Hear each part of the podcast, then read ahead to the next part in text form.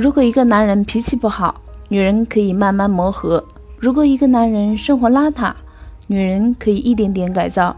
但是如果一个男人没有责任感，我觉得还是换一个比较实在。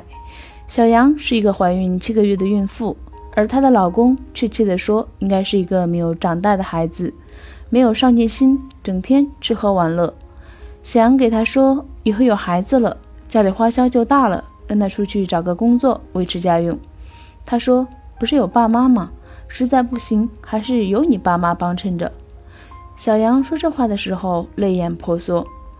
人是自己吵着要嫁的，哪怕当初家里没有一个人同意，她还是铁了心要嫁。如今有这结局，也得自己面对。好女人是一所学校，男人是教出来的。这样的传统观念总是让我们心存雄志，似乎男人还有改进的余地，他还有继续完美的可能。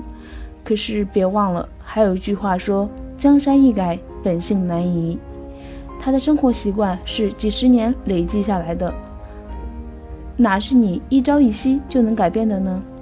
他们的责任感很弱，恋爱的时候有爱就够了，但是结婚过日子，那可是需要真金白银。整天不上班，难道一家老小喝西北风？就算有一天功成名就，依然对身边的人不管不问，对家庭不负责。这类人不管成功不成功，眼中也只有自己，所以没有责任、没有担当的男人，就算有出息了，跟他人也无关。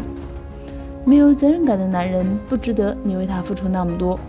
遇到这样的男人，请及时止损。